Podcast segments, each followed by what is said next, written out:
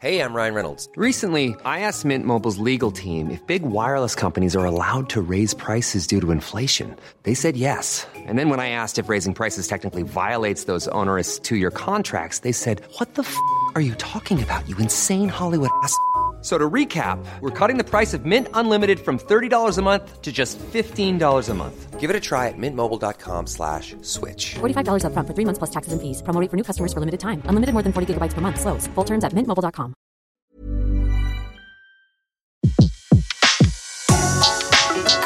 Le meilleur de séances radio est maintenant sur We Love Cinéma. Dans l'agenda du mois de septembre, l'exposition Muse, portrait d'actrice et le cycle Les pionnières du cinéma à la fondation Jérôme Sédou-Pasté que nous évoquons en compagnie de Stéphanie Salmon et Elvira Chamiri, ainsi que la rétrospective Léo Macaret à la Cinémathèque française et le Festival du film fantastique de Strasbourg. On débute cette partie événement rétrospective avec euh, l'exposition Muse, portrait d'actrice à la Fondation Jérôme Sédou Paté qui a lieu du 29 août au 13 octobre, soit une sélection d'affiches, de photos et de documents inédits issus des archives de la Fondation sur les actrices françaises des années 30 qui ont pu inspirer les metteurs en scène et les affichistes. Une exposition qui est complétée par le cycle Les pionnières du cinéma muet qui a lieu du 29 août au 25 septembre et qui revient à travers une programmation d'une trentaine de films sur la carrière de femmes qui, derrière la caméra, ont œuvré pour le développement de l'industrie cinématographique au premier temps du cinéma qu'elle soit cinéaste, monteuse, scénariste, productrice, et qu'elle se nomme Marie Pickford, Alice Guy, Germaine Dulac, Lois Weber ou Marie Epstein. Pour en parler, nous avons rencontré Stéphanie Salmon, directrice des collections de la Fondation, et Elvira Chamiri, chargée de la programmation et de l'exploitation. Stéphanie Salmon, bonjour, merci beaucoup d'être avec nous dans Flashback pour cette exposition euh, Muse, euh, portrait d'actrice. Alors, euh, pouvez-vous nous dire comment vous avez réuni cette série de photographies? Elle, elle existait en fait déjà elle faisait partie des collections de Pathé, des archives de Pathé.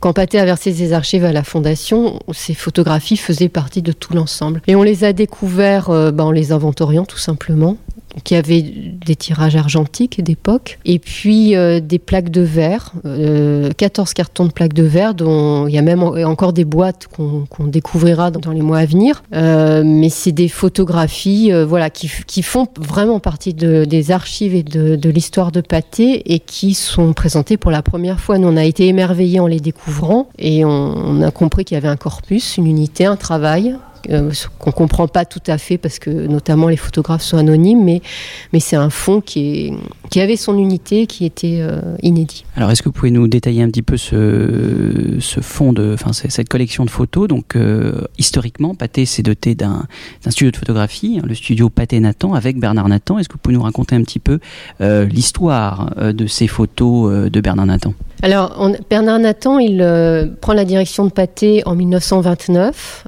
c'est-à-dire au moment où le, parlant apparaît, donc toute l'économie du cinéma va changer. Et il s'inspire euh, énormément du modèle américain, qui est quand même euh, avec, des majors euh, assez dominants. C'est ce qu'il va essayer de, calquer en, France. Et il intègre, et où il réintègre une série de, métiers. Et je pense que sur le modèle des États-Unis, il crée un studio, euh, donc c'est-à-dire avec des photographes qui vont être employés, enfin employés et, ne pas laisser leur euh, leur euh, leur identité. Donc toutes ces photos sont publiées sous le tampon euh, Photo Studio Pathé Nathan. Et il y aura une sorte de style pâté qui va être mis en place, euh, alors de manière très ferme à partir de 1932 Euh, donc on prend euh, bien sûr des photographies des tournages, des photographies euh, des films en train de se faire. On voit des, des metteurs en scène euh, au travail, euh, des acteurs qui répètent leur rôle, beaucoup de techniciens et il y a des séries particulières qui sont consacrées au portrait. Donc euh, les acteurs, les actrices, euh, les metteurs en scène, même, les, même euh, des, affichistes ou des scénaristes. Mais il y a des très très belles séries concernant les actrices. Et moi, je trouvais que c'était intéressant de mettre ça en parallèle avec l'influence des actrices américaines. Alors, c'est pas vraiment ce qu'on voit dans l'exposition, mais le modèle américain est très très présent au début des années 30 dans les revues. Et puis on voit petit à petit qu'il y a une sorte d'école française, notamment à travers ce studio pâté qui, se met en place. Ces photographies, elles sont vraiment caractéristiques d'un de, d'un style. Ces photographies, on les retrouve dans une revue qui s'appelle L'Image, euh, qui a été euh, initiée, euh, qui était la revue Pâté de, de l'époque, des années 30. Oui, c'est une revue qui est reprise par Pathé, donc qui au début bah, s'intéresse à pas mal de sujets et qui petit à petit va permettre au, public, parce qu'en fait, contrairement aux revues précédentes, l'image ne s'adresse pas aux exploitants, mais elle s'adresse au public. Et elle, cette revue va présenter des, articles sur les stars, des actrices sur les tournages, euh, des façons. On trouve même des articles sur les la façon de se maquiller. Ou en fait, l'actrice devient un, modèle aussi. Elle, livre ses secrets. Elle est inaccessible, mais en même temps, elle a un mode de vie qui est assez sportif, assez moderne. Et elle paraît proche et lointaine, et elle livre ses secrets aux, lecteurs. Et les photographies sont aussi publiées dans, des journaux euh, comme euh, Pour vous, Cinémonde, enfin les revues de cinéma de, de la période. Et quel est l'impact de ces photos auprès du public de l'époque. Euh, c'est un petit peu aussi le début du Star System, c'est le cinéma qui devient glamour, euh, qui s'affiche dans la une des magazines. Euh, le cinéma change à ce moment-là. Je pense qu'on a, on a déjà ces notions de, de, de stars et de vedettes dès les années 20 et même avant, mais l'exemple des photographies pâtées, il est, je crois vraiment que ça se fait en réaction, pas de manière réactionnaire, mais en réaction par rapport à, l'influence des États-Unis. Concerne vraiment ces actrices françaises. Très très peu vont s'exporter, sinon Annabella peut-être. Est-ce qu'on peut parler d'impact? Je sais pas, mais il y a vraiment un style. Il y a un style qui est complètement différent de, de ce qu'on peut voir euh, ailleurs dans la presse. Est-ce que vous pouvez nous parler un petit peu de ces actrices? Justement On n'en a pas beaucoup parlé. Euh, il y a Arletty notamment, pour citer sans doute la plus célèbre, d'autres moins, euh, sans faire l'historique de chacune. Euh, quelles sont celles qui ont, qui ont marqué cette époque-là? Donc chez Pathé, au début des années 30, il y a énormément de films avec Gaby Morley, qui est vraiment la vedette Pathé, qui est capable d'investir à peu près tous les registres. des actrices aussi qui viennent du théâtre, comme Elvire Popesco, comme Marie Marquet, de manière plutôt occasionnelle. des femmes qui viennent ou du muet ou du musical, mais qui ont des débuts de carrière euh, relativement marqués pendant les années 20, comme Florel, qui va élargir son champ de, de, rôle chez, chez Pathé. On va aussi trouver des actrices qui ont eu une carrière internationale. Et on, est à une période où les films se font en version France. Enfin, on n'a pas les sous-titres, donc euh, on tourne des versions françaises avec la même équipe des versions allemandes. Et donc on on a des actrices venues de l'Est aussi qui tournent euh, des films pour pâté. Euh, c'est le cas par, exemple de Brigitte Helm. Et puis il y a énormément de jeunes actrices. Donc vous parliez d'Arletty, mais on a aussi euh, Marie Glory qu'on a maintenant beaucoup oublié, mais qui a beaucoup tourné avec Pathé. Edwige Feuillère, des femmes a, qui ont joué un ou deux rôles comme Ginette Did, qui, euh, Gisèle Casatsus aussi, qui joue son premier rôle au cinéma chez Pathé. Et puis, euh, je sais pas, elles sont nombreuses. Donc. Euh, voilà. Et dans cette exposition, on trouve aussi des affiches, des affiches de, films, de belles affiches. Ces créations d'affiches, est-ce que vous pouvez nous en dire un mot Puisqu'on en a quelques-unes là dans l'exposition? Les, affichistes, ils sont extérieurs à, à Pâté, c'est pas des, salariés. Certains, comme Sechetto ou Marcel Bloch, vont beaucoup travailler pour la maison. Ils sont. Euh, ce qui est assez euh, intéressant, c'est que contrairement aux années, à ce qui se fera dans les années 40, là, on voit vraiment que c'est on a beaucoup d'affiches avec des portraits d'actrices. J'ai l'impression que c'est une tendance et euh, dans certains cas, la photographie du studio va permettre de créer l'affiche. Elvira Chaméry, bonjour, merci euh, d'être avec nous dans Flashback. Alors, parallèlement à cette exposition Muse Portrait d'actrice, il y a un cycle sur les pionnières du cinéma muet. Comment les femmes, euh, au début du siècle, au début de, dans les premiers pas du cinématographe, comment elles ont réussi à s'imposer dans cette industrie très, très masculine? Alors, c'est une question un peu difficile, mais en fait, au début du cinéma, finalement, je pense que c'était moins difficile pour les femmes de s'imposer parce que le cinéma était moins euh, organisé, si on veut. L'organisation des studios, le fonctionnement des studios n'existait pas à l'époque. Et finalement, elles n'ont pas eu tant besoin que ça de s'imposer. Ça s'est fait de manière plutôt naturelle, en fait. Euh, on pouvait être engagé sur un tournage et se retrouver à faire quelque chose qu'on n'était pas du tout censé faire. Et finalement, les femmes avaient des rôles euh, de, productrices, de réalisatrices, sans que ce soit forcément une bataille on peut le dire après, comme ça a été le cas euh, peut-être plus tard et aujourd'hui euh, et aujourd'hui encore. Voilà, je pense que c'est vraiment le fait que les studios et l'organisation des studios n'étaient pas établis qui a permis justement que pendant quelques années, les femmes puissent euh, avoir et pratiquer des métiers qui ensuite pouvaient être plus difficiles à, accéder. Alors il y a une trentaine de films courts et longs métrages dans ce cycle. Euh, quelles sont les œuvres marquantes? Que l'on peut y découvrir alors il y a plusieurs choses qui sont assez différentes en fait. Euh, vous avez euh, tout un travail de restauration qui a été fait par l'Observe Film et dont on montre une partie pendant le cycle. donc vous avez huit films qui ont été faits par Alice Guy aux États-Unis. Euh, puisqu'elle avait monté sa boîte de production aux États-Unis. Euh, donc on en passe huit. Euh, ça, c'est des films qui sont assez rares et assez importants. Et de voir sa carrière à l'étranger est assez intéressante puisqu'elle aborde des sujets justement qu'elle n'exploitait pas quand elle était en France. vous avez aussi le film The Blot de Loïs Weber. Euh, Louise Weber, qui a aussi pendant un certain temps été un peu oubliée de l'histoire du cinéma et qui, par ses travaux de restauration et les différents travaux de recherche d'historiens du cinéma, euh, réapparaît un petit peu et dont on parle un peu plus. Euh, il y a quelque chose d'assez assez exceptionnel qu'on va montrer, c'est un fragment d'un film qui s'appelle Vicenta, qui a été fait par Musidora, qu'on a très longtemps cru perdu et qui a été retrouvé et restauré par la Cinémathèque française. Euh, donc ça, ça va être un moment fort euh, du cycle. Et il sera présenté par euh, Yvon Dupart, qui est le président de l'association des Amis de Musidora, qui travaille justement à la mémoire de son œuvre cinématographique et qui parleront du film, de sa carrière et de la restauration qui a été faite sur le film. Alors le cycle, il comprend des cinéastes, des monteuses, des productrices. On peut parler de Marie Pickford aussi, qui est très présente. Et puis, vous l'avez cité, Alice Guy, dont on célèbre les 50 ans de la disparition. On la considère aujourd'hui comme la première femme cinéaste. Il reste encore beaucoup de choses à, célébrer sur Alice Guy. Est-ce que c'est une des raisons euh, qui vous a poussé à, faire à proposer ce, cycle de, pionnière du cinéma? Alors je ne sais pas si ça a été une raison, mais en tout cas elle était tout de suite, euh, on savait tout de suite qu'elle allait avoir une place euh, majeure dans le cycle. on a fait cycle parce qu'on voulait redécouvrir un petit peu ses filmographies. Alors à la fondation, ça nous est déjà arrivé évidemment de passer des films qui ont été produits ou réalisés par des femmes, mais vraiment de les mettre à l'honneur euh, dans un cycle qui leur a été consacré, c'était important. C'est vrai que l'anniversaire euh, qui est actuellement euh, celui d'Alice Guy était aussi intéressant. Et puis c'est le travail de restauration aussi qui a, permis aussi qu'on puisse montrer ces films parce que finalement l'idée de faire un cycle consacré aux femmes nous trottait dans la tête depuis un moment. mais la possibilité de montrer ces films est possible grâce aux différentes restaurations qu'il a été possible de faire. Et puis on a aussi la possibilité de montrer des films ou bien d'aborder des personnes un peu moins connues que Marie Pickford, comme vous l'avez dit, ou même qui a Gibb, qui a été très longtemps méconnue, mais qui commence vraiment maintenant à, à reprendre un peu sa digne place. Euh, on passe un film d'une réalisatrice suédoise qui, pour le coup, est totalement inconnue en France euh, et qui, on a eu la possibilité de montrer un film en 35 mm. En plus, c'est une des premières fois qu'il passe en France, ou bien de s'intéresser à Renée Delio, qui est une scénariste qui a une carrière très prolifique. Son mari était réalisateur, elle a écrit quasiment tous les films.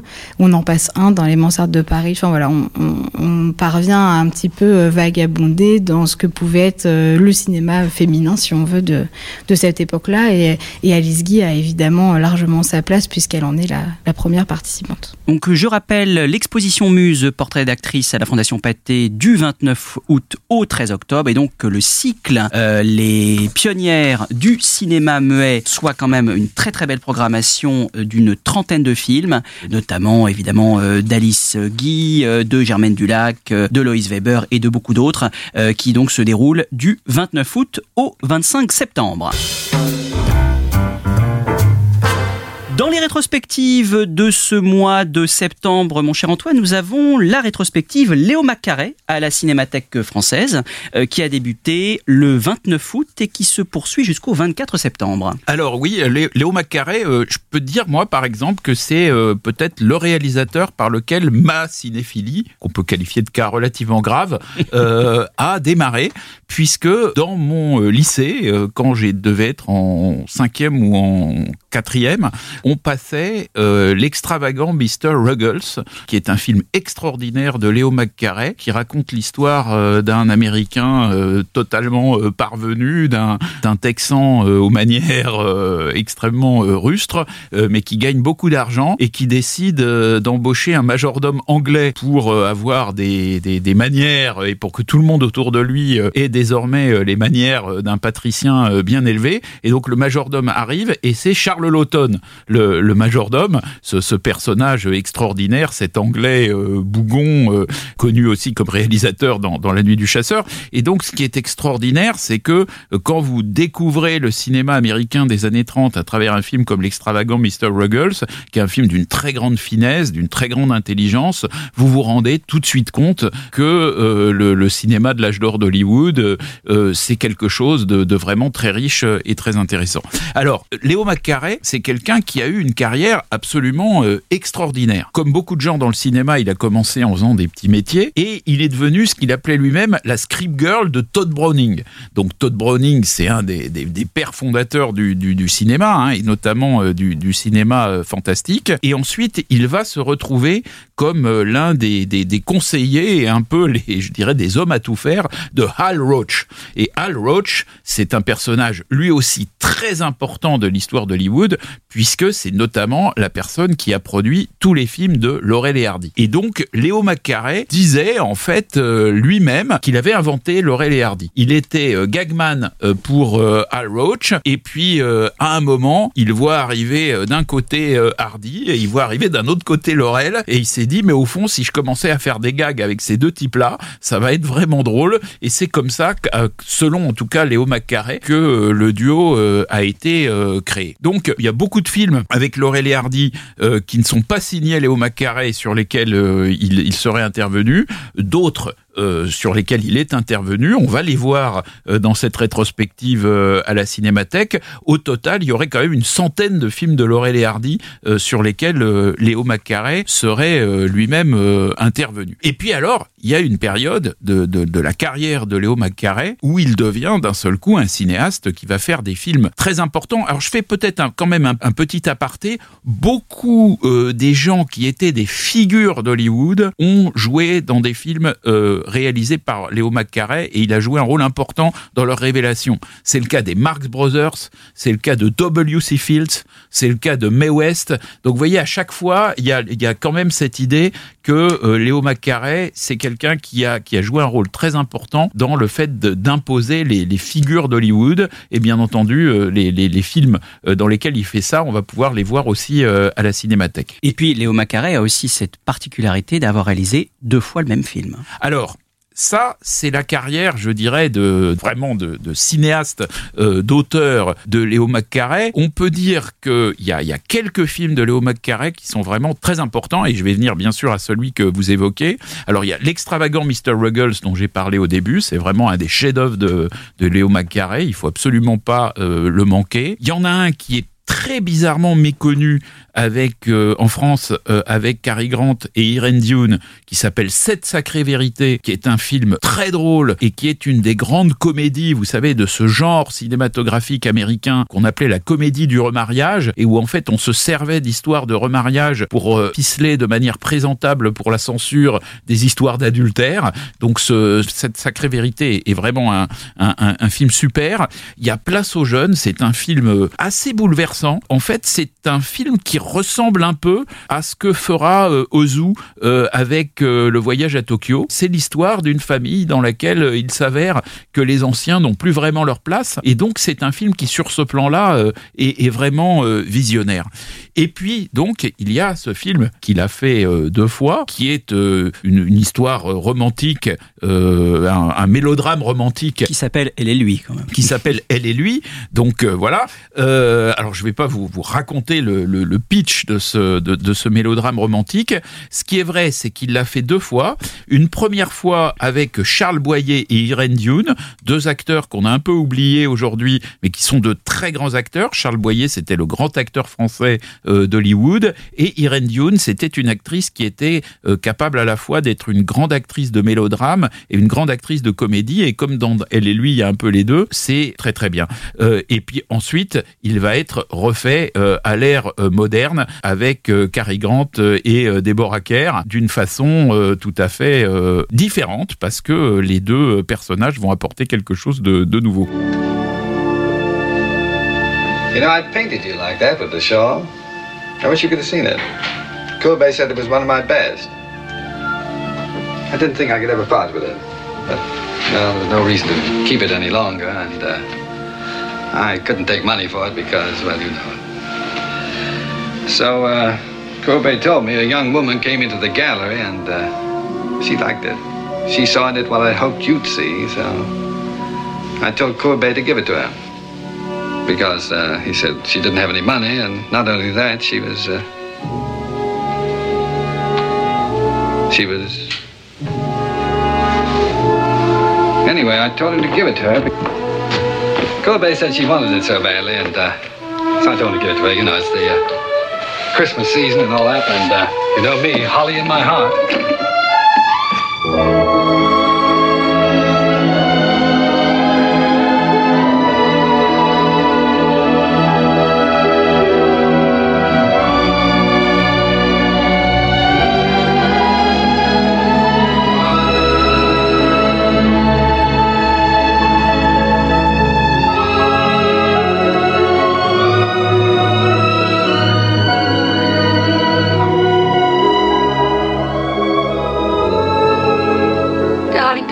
Me like that.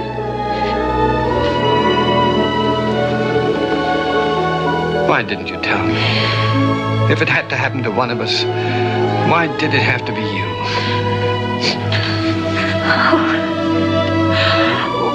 It was nobody's fault but my own.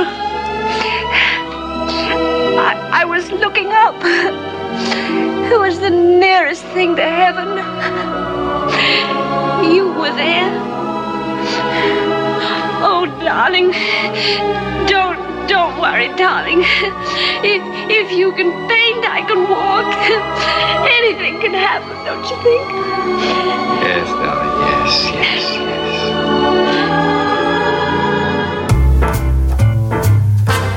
Le festival du film fantastique de Strasbourg se déroule du 14 au 23 septembre. Alors évidemment, le festival met à l'honneur les films d'aujourd'hui, mais aussi les films d'hier, à travers notamment son invité d'honneur, John Landis, qui recevra un prix pour l'ensemble de sa carrière lors de la cérémonie d'ouverture le 14 septembre. Une masterclass en sa présence aura lieu le 16 septembre, et puis il présentera également les Blues Brothers le 17 septembre en drive-in, suivi d'une rétrospective sélective de ses films. Toujours au programme, la rétrospective Chromosome X, soit euh, 10 films qui illustrent la créativité féminine dans le cinéma de genre. Alors on pourra y redécouvrir ou découvrir Répulsion, La Féline, Possession, Sœur de sang ou Les Sorcières d'Eastwick. Et puis aussi un double programme Make My Day avec euh, le critique euh, Jean-Baptiste Torret qui va nous faire revivre des films injustement oubliés, des polars italiens, des comédies, des, des films d'exploitation, tous les genres et toutes les nationalités auront donc leur place dans cette nouvelle collection avec deux films, l'un assez connu, le film, un des premiers films de Catherine Bigelow, Aux frontières de l'aube,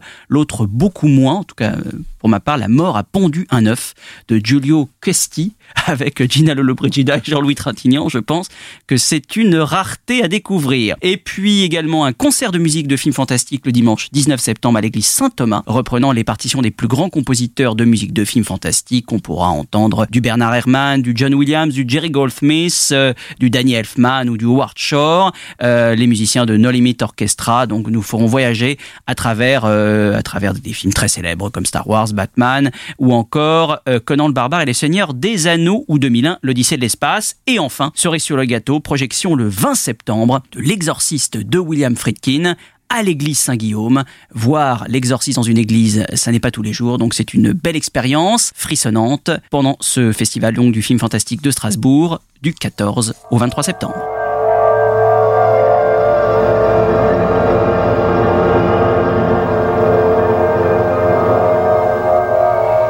Somewhere between science and superstition, there is another world. The world of darkness.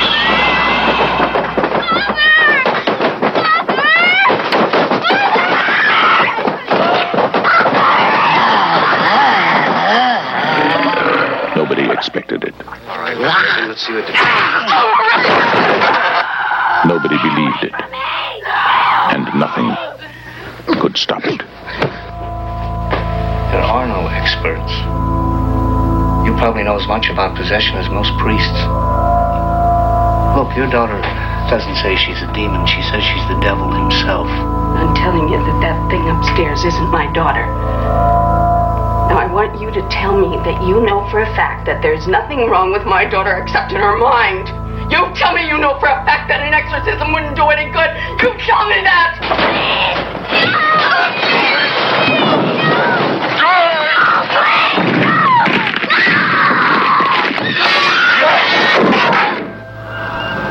The one hope. The only hope. The Exorcist. Retrouvez l'ensemble des contenus séances radio proposés par We Love Cinéma sur tous vos agrégateurs de podcasts.